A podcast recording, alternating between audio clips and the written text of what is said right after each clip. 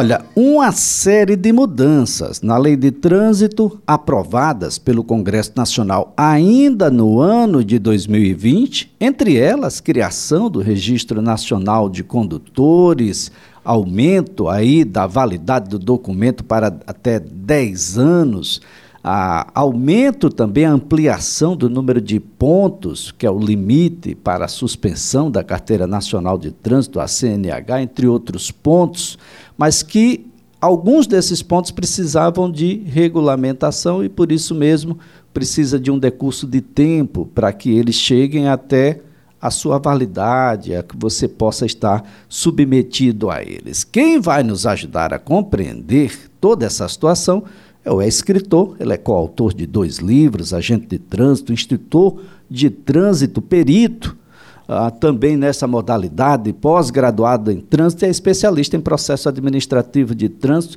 José Júnior, também muito conhecido como Wolverine. Wolverine, antes mais nada, bom dia, obrigado por estar conosco. Bom dia, Elias. É uma satisfação enorme, um prestígio de estar aqui hoje ao seu lado. Sou um grande fã seu, aprecio muito seu trabalho. Quem anda comigo no carro sabe disso, né?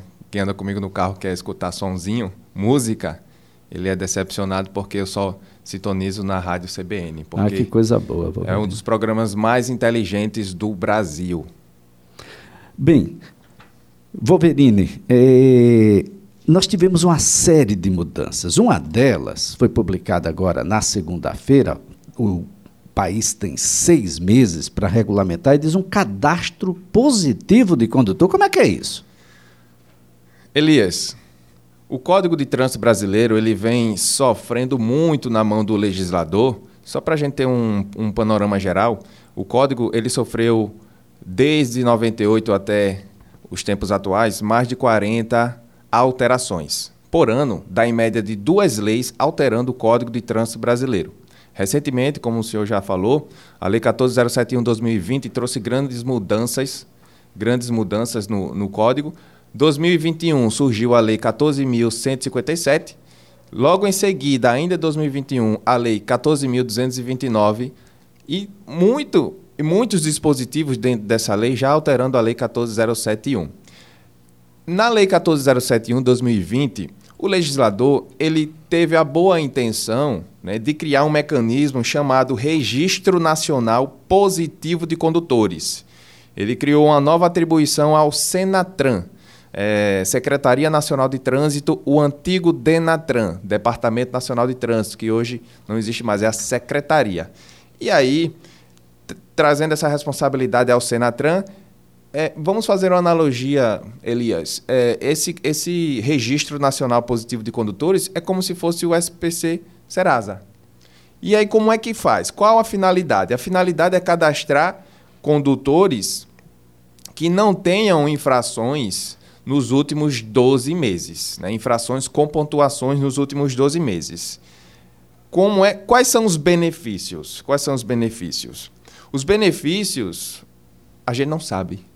Mas o legislador ele deixou claros, olha, a União, os estados, o Distrito Federal e os municípios podem criar benefícios relacionados ao fiscal ou tarifário, mas deixou a cargo de cada um já antecipo e dou até uma sugestão né, ao nosso estado, ao Detran de Alagoas, que, por exemplo, olha que maravilha, Elias, é, o condutor ele teve a sua CNH vencida, ele precisa renovar. O Detran olha lá, eita poxa, é um bom condutor, ele está no cadastro positivo e não tem mais nenhuma, não tem nenhuma infração nos últimos 12 meses, isento de taxa de renovação de CNH. Olha que maravilha. Bom, isso precisa de lei estadual, né? Para regulamentar.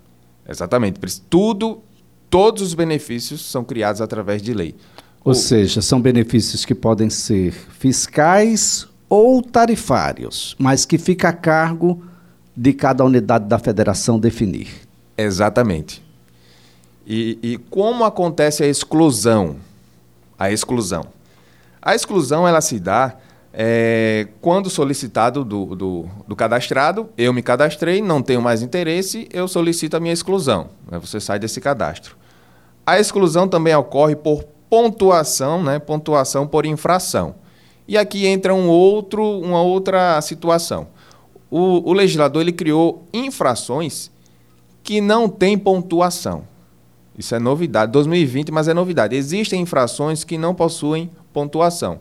E aí ele deixou claro aqui que no, nesse cadastro positivo é só pontuação com infração com pontuação, tá? Infração com pontuação.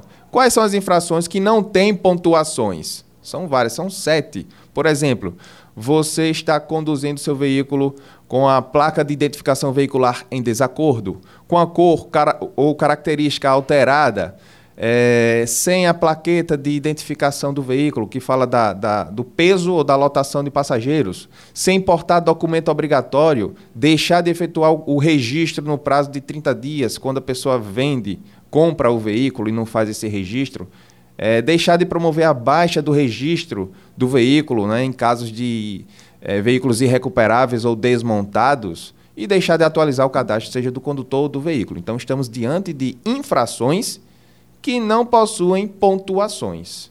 E o cadastro ele fala que tem que ser infrações com pontuações. Bom, isso poderia e seria bem agradável se diminuísse aí, por exemplo, os valores da locação, né? Dos seguros de veículos. Se eu estou locando para um condutor que, bom, nos últimos 12 meses não cometeu infração, é um bom condutor, então um bom condutor para que eu possa alocar o meu carro. Né? Eu acho que as locadoras deveriam se interessar por esse cadastro. Interessante o senhor falar isso, porque quem pode consultar esse cadastro? Qualquer cidadão.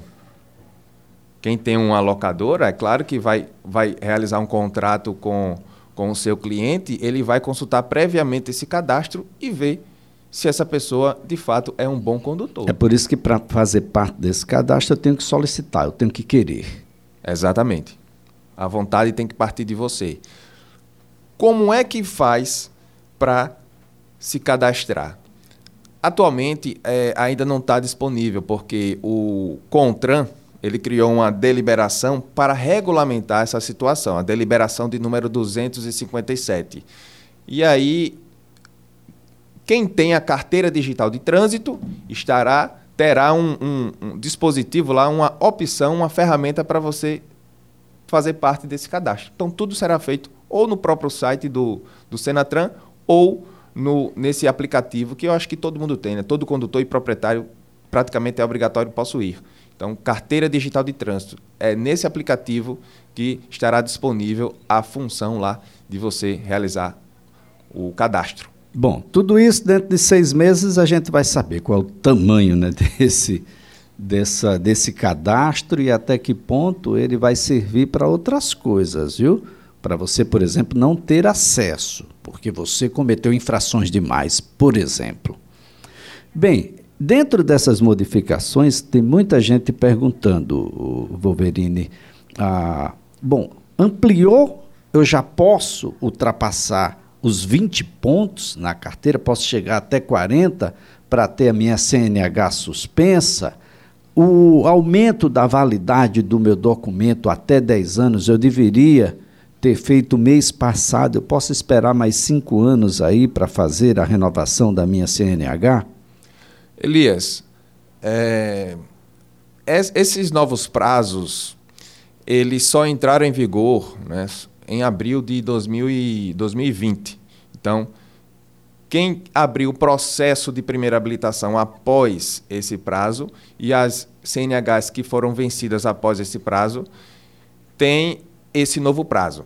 Veja bem, se você tem idade de 18 a 49 anos, você vai renovar a sua habilitação até 10 anos. Veja bem, eu disse até 10 anos. Você não disse 10 anos, não. até. Até 10 anos, porque compete ao médico e ao psicólogo, dentro dos critérios estabelecidos pelo CONTRAN, avaliar se de fato 10 anos está é, é, é, em, em é compatível com a sua situação no local. Porque às vezes a pessoa tem 18 anos, 19 anos, mas possui algum tratamento que necessita de uma renovação mais curta. Então, esse até 10 anos pode ser um ano, dois anos, três anos, quatro anos. É a critério Alguma do médico. patologia progressiva, seja ocular, seja auditiva, pode ser, pode ensejar aí um encurtar nesse prazo. Também. Então, não se assustem quando a sua habilitação, apesar de você ter a idade de 18 a 49 anos, né, vier ela antes do, de 10 anos. Quem tem idade de 50 a 60 a 69 anos, a, o prazo será de até 5 anos. Até 5 anos. A, acima de 70 anos, até 3 anos.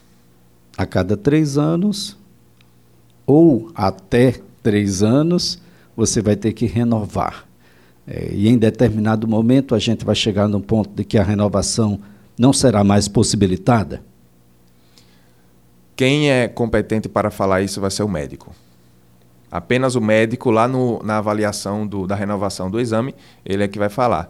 Eu estou dizendo que você pode ter 80 anos, 90 anos, 100 anos, mas se você passar na avaliação do médico, nada te impede a dirigir. Então não tem dirigir. idade fim. Então vai ser a sua condição de saúde mesmo, né? a sua capacidade cognitiva de, de ser, de dar resposta aos estímulos, até porque você está dirigindo, né? E tem os outros. Isso, além reflexo, de você. raciocínio, né? tudo relacionado ali. E quanto aos pontos, em Wolverine, de 20 para 40 pontos, isso já está valendo? Já posso extrapolar? Já está valendo. Vamos falar assim, é o benefício dos infratores. Os infratores também foram beneficiados, eles não foram esquecidos não, Elias. E a principal crítica né, que surgiu aí na 14071, 2020, foi justamente isso. Veja bem, é, existe, existe critérios também para pontuação, tá? O critério vai ser o seguinte: a infração é gravíssima, você cometeu uma infração gravíssima nos últimos 12 meses, então pode ser 20, 30 ou 40 pontos. Se você acumular 20 pontos sendo que dentro desses 20 pontos existem duas infrações gravíssimas, terá suspensão. Se você só possuir uma infração gravíssima, com 30 pontos a suspensão será aplicada. Ou você pode ter a suspensão com 40 pontos sem nenhuma infração gravíssima. Mas Elias, o legislador ainda foi legal.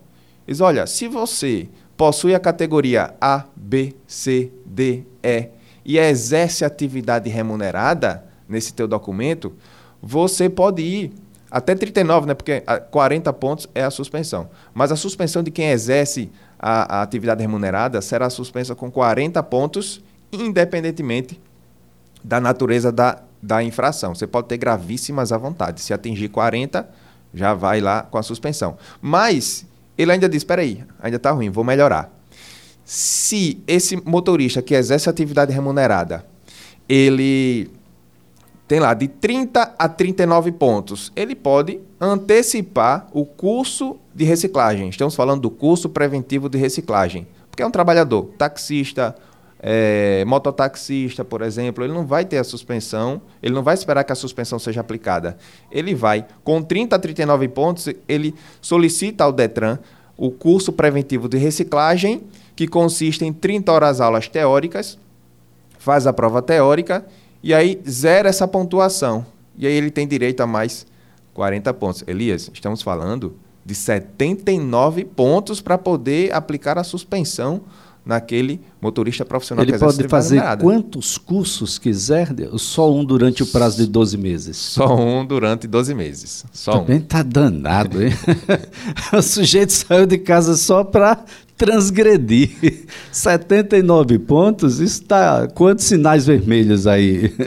Rapaz, um sinal vermelho são sete pontos, né? É só multiplicar. Dez vezes, indo e voltando, indo e voltando, não é possível. É daltônico, tem algum problema. Inclusive, o senhor falou de outra, de outra polêmica, né? Sinal vermelho, né? O pessoal sempre me pergunta, professor, deu meia-noite, deu 11 horas, posso avançar sinal vermelho? Gente, você não pode avançar sinal vermelho em nenhum momento do dia, nem da noite, nem da madrugada. A única situação que você pode avançar o sinal vermelho é quando existir um agente de trânsito ordenando que você avance ou possuir uma placa com a setinha vire à direita e uma informação complementar livre à direita, preferência aos pedestres. Eu escuto muita gente me perguntando se pode avançar sinal vermelho 11 horas da noite e meia-noite. Então, muito cuidado com essa informação, e, viu, gente? E nem avançar o sinal verde se ainda tiver pedestre no curso da faixa, né? Esperar o pedestre concluir a travessia porque caracteriza infração. Você acelerar, buzinar, isso é ameaçar o pedestre. E olha só, não é a abertura de temporada de caça ao pedestre quando o sinal abre ali. Você tem que esperar que o pedestre, muita gente tem dificuldade de mobilidade. E alguns sinais, inclusive os sinais dedicados aos pedestres, são muito rápidos. É, exatamente. É, a, a, engenharia de tráfego ele calcula um tempo de travessia do pedestre.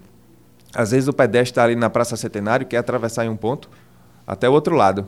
E não dá, não, são dois tem, tempos. Tem que ir para o meio, depois em seguida. Wolverine, muito obrigado mesmo.